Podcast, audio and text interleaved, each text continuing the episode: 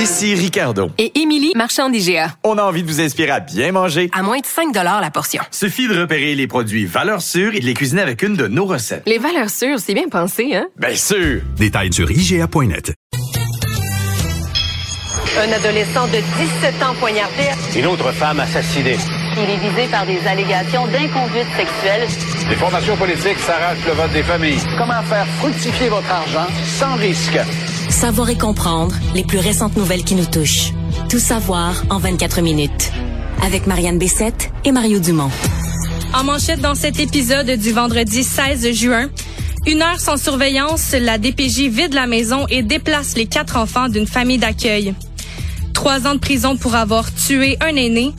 Et Grand Prix de Formule 1 à Montréal, l'exploitation sexuelle inquiète de nombreux experts. Tout savoir en 24 minutes. Savoir en 24 minutes. Bonjour à tous et bienvenue à Tout savoir en 24 minutes. Bonjour Mario. Bonjour. On commence avec une histoire de la DPJ, là vraiment une histoire euh, très crève-cœur pour euh, les, euh, les familles d'accueil. En fait, ce sont deux, deux, deux Québécois, Monsieur Michel Morissette et Madame Monique Baudouin, qui accueillent des enfants depuis plus d'une dizaine d'années dans leur dans leur foyer, des, des enfants de la DPJ et en fait, eux devaient étaient à l'extérieur, euh, étaient à l'étranger, étaient en, en Floride. Euh, puis pendant ce temps-là, les enfants peuvent pas être sans, sans surveillance. Donc, il y avait une gardienne qui venait passer la journée avec eux. Puis, la fille biologique d'un des deux euh, membres du couple qui venait prendre la relève par la suite. Cependant, il y avait un, un écart d'une heure là, où, les, où les enfants se trouvaient seuls. Et à ce moment-là, ben, il y a un signalement qui a été fait par une personne, probablement, on, on sait pas, on sait pas qui là. Le, le Michel Morissette disait en entrevue avec Benoît Dutrisac que c'était probablement l'aîné qui avait rapporté un signalement. Euh, puis en fait, la DPJ est juste débarquée à la maison, puis en 36 heures, ils ont vidé la maison, ont pris les effets personnels des enfants et sont tout simplement partis.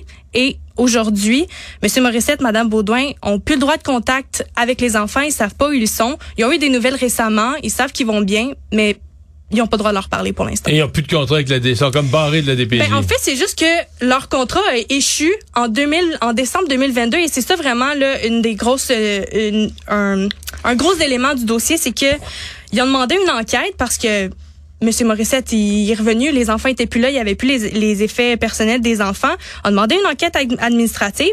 Par contre, cette demande-là, elle a été refusée parce que le, le contrat a été échu en décembre 2022 puis Donc, officiellement, les enfants étaient encore là de facto, mais il n'y avait, plus de contrat avec la DPJ. Exactement, mais il y a personne qui est entré en contact avec eux non plus pour mais renouveler ce C'est juste qu'on dit, c'est que ça paraît vraiment un peu extrême. À moins qu'on ait des craintes, parce que si c'était des enfants de un mois ou deux, mm -hmm. Je comprendrais. Tu laisses pas un bébé là, sans surveillance, pas, pas 15 minutes. Là, on parle de 11 ans, 13 ans et ouais, le plus euh, jeune, a, ans. Le, plus jeune a 11 ans. Mm -hmm. bon, 13 ans, 17 ans.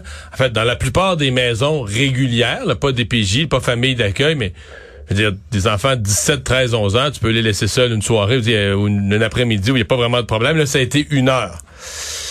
Euh, je comprends qu'il y a des règles. Je comprends qu'ils aient eu un avertissement.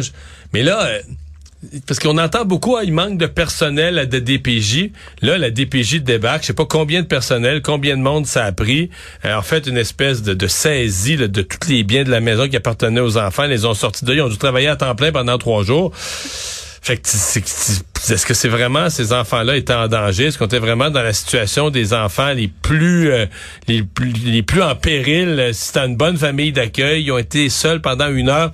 Il y a quelque chose qui apparaît disproportionné. Euh, bon, qui a eu à la limite un avertissement, une lettre au dossier en disant écoutez, c'est pas votre protocole prévoit qu'il doit toujours avoir quelqu'un avec les enfants. Mhm. Ça faudrait pas que ça se reproduise. Mais je sais pas. Moi, ça me l'histoire paraît totalement disproportionné. Puis tu parlais d'une lettre au dossier, mais normalement une infraction de ce genre-là, euh, c'est une infraction de à la réglementation des familles d'accueil. Puis ça, généralement, ça résulte simplement en une mention au dossier. Puis on parle ici vraiment d'une famille d'accueil qui a un dossier presque irréprochable. Mais depuis dix ans. Oui, exactement. Sur une depuis, longue période. Ouais. Exact. Puis ils, ils manquent de familles d'accueil, ils manquent de personnel. Et c'est pas d'hier à la DPJ, là, oh, on manque de familles d'accueil, on manque de personnel, tout à coup, a une affaire comme ça. Euh, semble déconnecté. On n'a pas la version, j'aime pas commenter parce que bon, on n'a pas la version de la DPJ qui eux veulent jamais trop trop euh, commenter, ils vont dire ah, c'est un cas personnel, on ne peut pas. Mais en même temps, on n'a pas fourni du côté de la DPJ de justification à un geste aussi radical, aussi euh, extrême. On peut d'ailleurs écouter un extrait de l'entrevue de Michel Morissette avec Benoît Dutrézac. Il répondait pas, c'était flou. Encore aujourd'hui, j'ai engagé un avocat et euh, la qui, qui nous euh, représente, c'est nébuleux, c'est nébuleux, même c'est dur à comprendre. Euh, euh écoute, c'est mélangé d'un bord puis de l'autre. Euh, c'est épouvantable, c'est épouvantable. On n'a pas de réponse à nos questions. Puis aussi, ben, présentement, ils risquent de perdre leur statut de, de famille d'accueil. Donc, c'est une histoire là, qui est vraiment à suivre. Oui. Aujourd'hui est, est arrivé le, temps pour un jeune homme de, de, de connaître euh, la, la, sentence qu'il allait euh, purger. En fait, c'est un homme qui a jeté un aîné dans un escalier, qui ça a causé la mort de l'aîné. Ben, lui doit être emprisonné pour les trois prochaines années. C'est vraiment un grand soulagement là pour la famille euh, de la victime. Je te fais un petit résumé des, des, des événements, Mario. Ça s'est déroulé le 11 septembre 2021 dans la petite municipalité d'Uberdo, dans les Laurentides. C'est une soirée là où pendant la pandémie, on doit le préciser, les passants qui, qui marchaient ne portaient pas de masque et euh, l'accusé et son ami marchaient devant le duplex de l'aîné qui euh, où résidait le septuagénaire. Et cet aîné-là ben, a menacé et a insulté l'accusé et son ami. Par le suite, ben, eux sont allés faire une petite soirée au bar et une fois que l'accusé était intoxiqué, il est retourné voir monsieur euh, monsieur Charbonnet est retourné voir l'aîné, est allé cogner chez lui. Il prétextait encore à ce jour-là avoir des intentions de discuter avec lui pour comprendre un peu l'attitude qu'il avait eu un peu plus tôt. Ben là, il s'est querellé encore une fois avec la victime puis c'est à ce moment-là qu'il euh, l'a poussé les deux mains dans le dos. Euh, il a quitté les lieux, puis il est retourné au bar où il a pu partager son expérience. Il est tombé dans l'escalier, était finalement décédé des suites de ses blessures. Oui, exactement. Il est quand même décédé le 3 octobre suivant à l'hôpital, mais oui, c'est ce qui a, c'est ce qui a causé euh, son décès. Ouais. Ben, c'est parce que même trois ans de prison, il s'en sort. Tu sais, j'allais discuter puis il est mort là.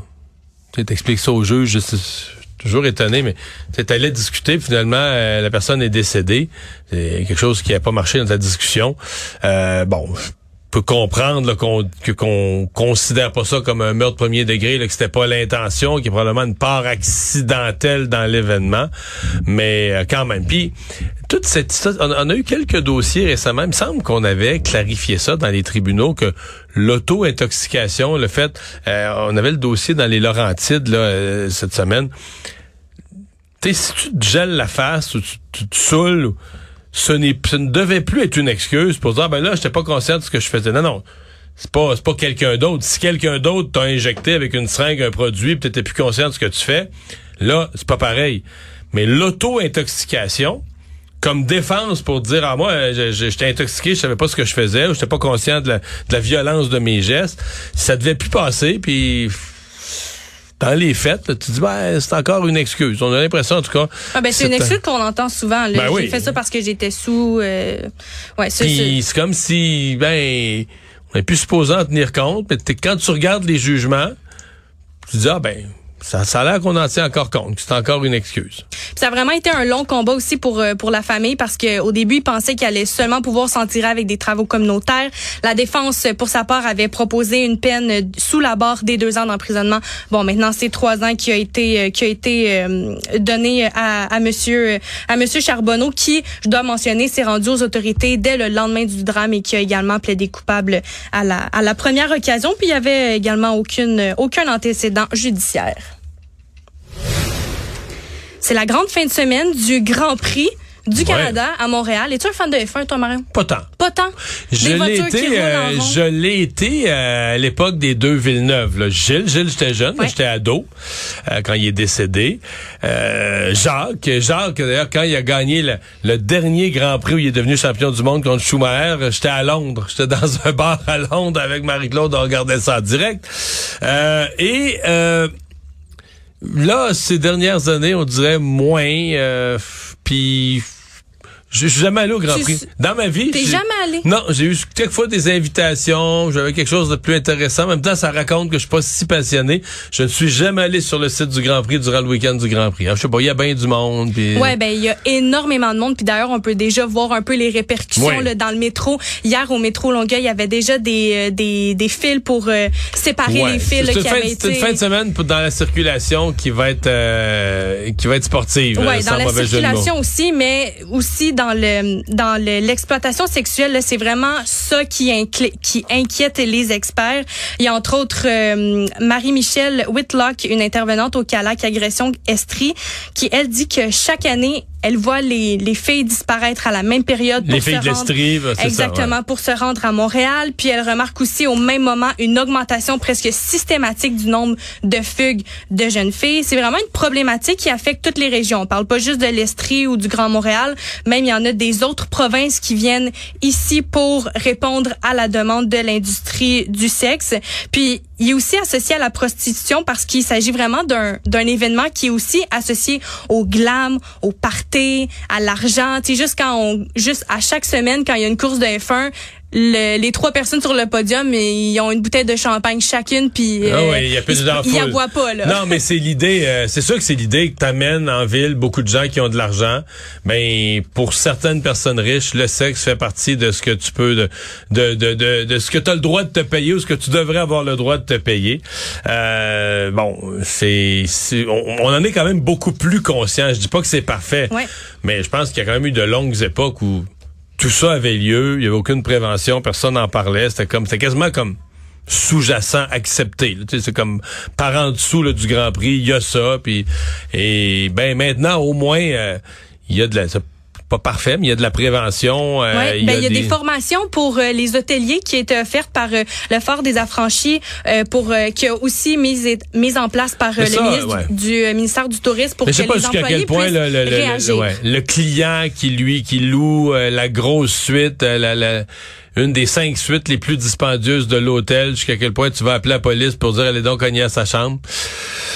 Ouais, mais en fait, en fait, qu'est-ce qu'on leur donne, c'est vraiment des, des ressources puis des, des connaissances pour agir sans nuire. Puis on Et- mentionne et pour aussi- reconnaître une Et situation. pour reconnaître, Mais effectivement. mettons que tu l'as reconnu, la situation. Est-ce que tu envoies la police dans la chambre, euh, dans la suite euh, 1942, quand tu sais que c'est la suite euh, à 1300 pièces la nuit, qu'un bon client a réservé pour cinq jours?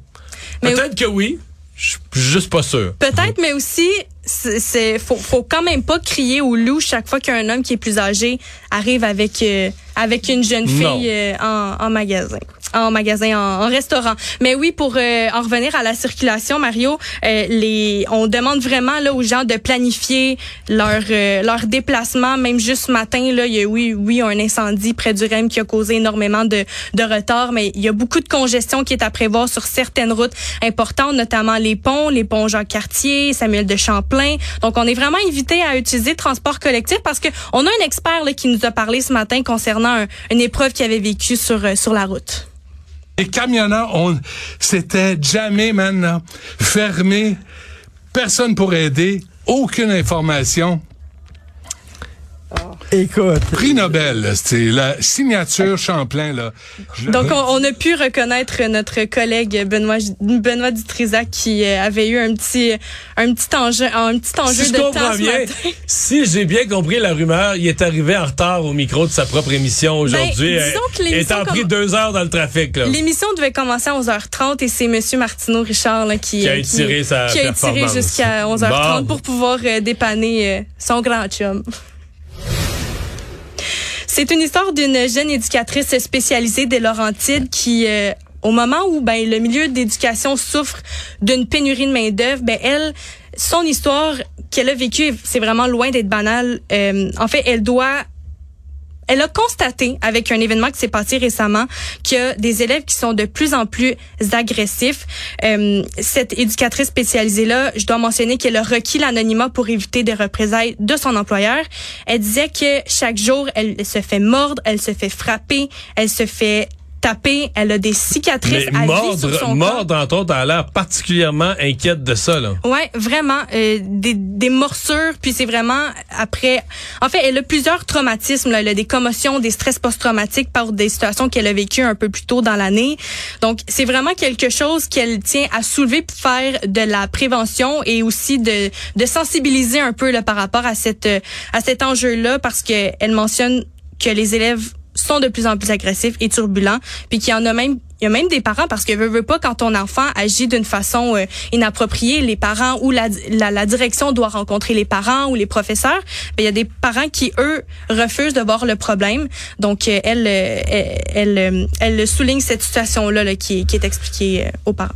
Ouais, ben c'est un défi pour tous les enseignants là, de dans l'époque du parent du parent d'enfant roi de convaincre les parents que peut-être que ça Peut-être que ton enfant a fait à l'école, t'as l'impression qu'il est parfait, là, mais peut-être qu'il a fait à l'école des choses euh, qui sont pas acceptables. Et peut-être que tu serais rendu à l'étape de prendre ça au sérieux, euh, d'entendre ça, là, ce qui se passe à l'école, et peut-être de participer à C'est pas que tu vas faire des miracles. L'école fait pas de miracles, les parents font pas de miracles, mais au moins de travailler main dans main avec l'école pour euh, intervenir. Mais est-ce que tu penses, Mario, que ça va avoir une répercussion sur les personnes qui veulent devenir professeurs, éducateurs spécialisés? Ben, parce que cette étape-ci, je pense qu'ils savent déjà. là. Je pense que l'idée que c'est devenu compliqué dans les écoles, puis que euh, la violence grandissante, je, je pense que ça fait des... Ben, c'est sûrement dans les raisons. Quand on dit que 20-25% des nouveaux enseignants quittent avant la- leur cinquième année d'enseignement, ça fait sûrement partie des raisons. Mais je, je dirais aujourd'hui, ceux qui se, ceux qui s'inscrivent, d'après moi, ils le savent un peu. La moins de vraiment avoir, euh, vraiment pas écouté beaucoup les nouvelles.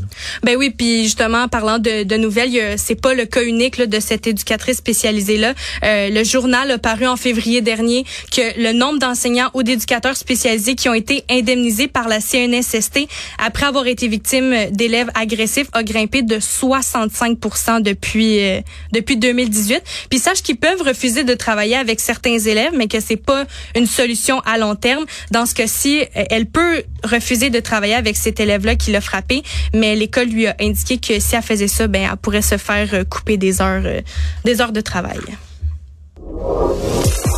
Actualité. Tout savoir en 24 minutes. Vendredi 16 juin, on, on termine la saison d'automne ici à Cube Radio. Mario, as-tu des plans pour l'été? Oui, j'ai des plans pour l'été. Est-ce que tu vas aller dans des eaux?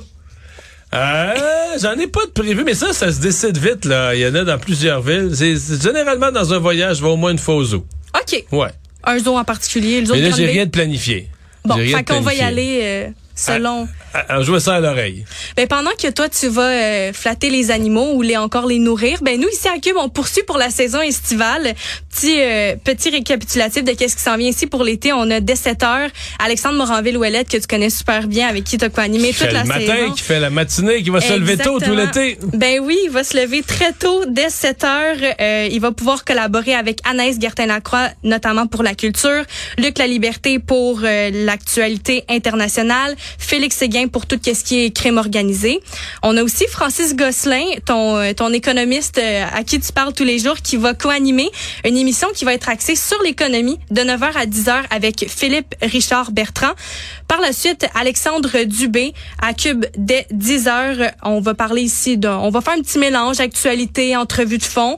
Puis il va passer le, le micro par la suite à l'ancienne ministre libérale à Québec, Marie Montpetit, dès midi 30. Elle va notamment avoir comme euh, chroniqueur Steve Fortin, Isabelle Huot et Philippe Lorange. Puis en terminant la journée, la personne qui va te, te relayer pour l'été, Mar- Mario, c'est Jean-François Barry, qui va prendre la barre du retour à la maison dès 15h30, euh, en compagnie des chroniqueurs, euh, notamment Antoine Joubert, là, automobile, et Jean-Denis Scott, qui, qui nous fait toujours rire avec, avec ses trolleries.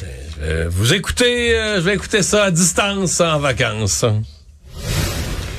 Autre départ à, à, à TVA, ben en fait, c'est un plus un remaniement là, de, de, de, de Ben, C'est personnel. surtout quelqu'un qui en avait beaucoup. Là. Je me suis posé la question comment il fait. Toute l'année, je me suis demandé comment il peut faire ça. Ben oui, on parle ici de Pierre-Olivier Zappa que vous pouvez voir notamment à l'émission À vos affaires, euh, puis euh, qui est chef d'antenne aussi pour euh, le TVA 22h. Ça fait ça faisait trois ans qu'il animait l'émission À vos affaires. Ben il a pris le temps lui de de, de remercier toute son équipe, euh, son son auditoire aussi parce que il a décidé seulement d'enlever ça de de ce de ses tâches euh, parce que tout simplement ça prenait énormément de temps là. Il parlait euh, des journées de 14 heures. Non mais c'est parce que à vos affaires c'est pas seulement d'animer une émission d'une demi-heure là. Il y allait dans les entreprises puis des fois ben si tu vas dans les entreprises tu peux pas aller toujours dans les entreprises de Montréal. Les gens vont dire mais c'est pas représentatif de l'économie du Québec. Fait qu'il était des entreprises d'un canton de l'Est dans la Naudière il se promenait dans, partout il se promenait. fait que là ça se pouvait plus là. C'était pas parce que son premier mandat c'était toujours de faire le bulletin de 22 heures Mm-hmm. euh, donc je pense que c'était ça, ça a toffé comme on dit pour une année, mais je pense que c'était euh, beaucoup quoi que son émission à vos affaires ça a été un succès fou là. Ouais, plus Euh, de 200 000 téléspectateurs devant la télé Ah non, à c'était 18 heures incroyable, presque à gros tous les succès. soirs. Ouais, ouais, vraiment. vraiment. Puis d'ailleurs, il était en entrevue avec euh, Yasmine Abdel Fadel, puis elle lui a demandé Pierre Olivier, toi tes enfants, tes vois quand? Il les voit le matin, il fait un petit euh, un petit une visioconférence avec eux euh, euh, plus tard dans la journée, mais ouais, quand tu as des enfants, ça peut quand même être un, un mandat assez difficile. On peut écouter un extrait là, de l'entrevue. Euh, c'est sûr que c'est une décision qui est pas évidente parce que tu mets au monde une émission, une émission auquel euh, heureusement les gens se sont attachés parce que les gens sont au cœur de ce qu'à vos affaires est et va demeurer. Et, et c'est certain qu'il y, y, a un pincement au cœur de laisser aller une émission qui rejoignait quotidiennement euh, autour de 200 000 sinon plus téléspectateurs. C'est beaucoup. Euh, quand on a lancé à vos affaires il y a trois ans, c'était la, la page blanche. C'était un carré de sable à exploiter. Et puis si on m'avait dit il y a trois ans qu'à vos affaires serait rendu où est-ce qu'on on était rendu, euh, je l'aurais peut-être pas cru là. La dernière émission va être euh, diffusée ce soir à 18h30 et on doit quand même mentionner que c'est le journaliste et le lecteur de nouvelles Simon Philibert qui va prendre la barre de l'émission économique euh, l'automne prochain et pour euh, Pierre-Olivier Zappa, ben lui sera de retour à la barre du TVA Nouvelle 22h également à l'automne prochain. Économie. Revenu Québec. Revenu Québec a dû intervenir auprès de plusieurs de ses employés qui, euh, eux, ont consulté des dossiers sans en avoir eu l'autorisation ces trois dernières années. Des fouilleux. Des fouilleux qui voulaient avoir euh, accès probablement à des, des données. Là, en fait, euh, ce sont 14, 114 suspensions, 30 réprimandes, 8 congédiements qui ont été effectués. 8 par- congédiements, c'est quand même euh, extrême. C'est des gens qui perdent leur job. Ça, ça veut dire qu'ils ont plus que fouillé par curiosité un petit peu dans le dossier de quelqu'un. Soit, ils ont, soit ils ont vendu des renseignements. Et, et comprenons-nous, il est normal pour les, les employés de Revenu Québec d'aller dans... De consulter. De consulter nos dossiers lorsqu'ils traitent votre rapport d'impôt ou lorsque vous les appelez pour dire, ben là, euh, moi, je comprends pas, mais il faut qu'ils rentrent dans votre dossier pour vous aider à comprendre ou vous expliquer ou peu importe. Ou peut-être trouver une erreur. Mais ce dont on parle ici, c'est de consultation pas rapport. Là. À l'heure de la pause, t'es curieux de savoir combien gagne, soit combien gagne une personnalité publique, ou soit où est-ce qu'il reste, ou encore, pire encore, euh, des gens qui vendent des informations, des réseaux qui se placent une taupe dans le ministère du Revenu pour dire, ben moi, si j'ai besoin de savoir quelqu'un, y a-tu des dettes, comment, y est-tu solvable, il doit-tu de l'argent à l'impôt, ben j'ai ma taupe qui va aller fouiller d'un dossier, qui va rentrer aller fouiller d'un dossier en mon nom. Et euh, c'est assez, euh, c'est assez inquiétant parce que c'est un problème qui perdure depuis longtemps chez Revenu Québec. Je me souviens d'un scandale il y a, il y a 25 ans, quelqu'un est allé fouiller, ben, un ou des employés du ministère du Revenu allaient fouiller dans le dossier de Céline Dion. Ouais. Puis ça fait vraiment, ça doit faire, je te dis, 25 ans, puis peut-être j'en mets pas assez, puis tu dis encore- aujourd'hui, puis il y en a eu des années, il y a 10 ans, il y avait eu des manchettes, des enquêtes là-dessus. Revenu Québec, la réponse, c'est oui, mais on les attrape. Si on a des mécanismes, on voit là, quand ils vont dans, le- dans, dans, dans le dossier de quelqu'un qui n'a pas d'affaires, ça laisse une trace. On voit au niveau informatique la trace. Oui, On- parce que c'est des données qui ont été obtenues aussi par euh, la loi d'accès à l'information, donc c'est pas euh, c'est pas privé là comme. euh, Non, non, mais c'est c'est-à-dire que c'est obtenu légalement, ce sont nos informations, mais eux, ils ont un devoir de les garder confidentielles. Et c'est c'est à ce devoir-là qui manque. Mais donc, bon, c'est d'un côté, on nous dit oui, on les attrape, mais de l'autre côté, ça se règle pas. On a toujours des blettes qui vont fouiller dans les dossiers au ministère du Revenu. Puis il y a vraiment des opinions qui ont qui sont mitigées chez les experts en cybersécurité. Il y a notamment Éric Parent qui lui salue vraiment la transparence de Revenu Québec, qui dit que Revenu Québec ben eux possèdent l'adresse des gens à la maison, que cette information là peut être très recherchée. Tu parlais tantôt de taupe et ça se fait encore mais c'est plus contrôlé maintenant. Puis d'un autre côté, mais il y a Karim Ganam aussi expert en cybersécurité qui lui dit qu'il faut faire faire un peu plus, euh, qu'il faut en faire plus là pour empêcher les personnes mal, intentionnées, parce que même si ces personnes-là sont congédiées, euh, qui sont congédiées, ben il est trop tard. là. Le, le mal est, le mal est, le mal est déjà fait. Résumer l'actualité en 24 minutes, c'est mission accomplie.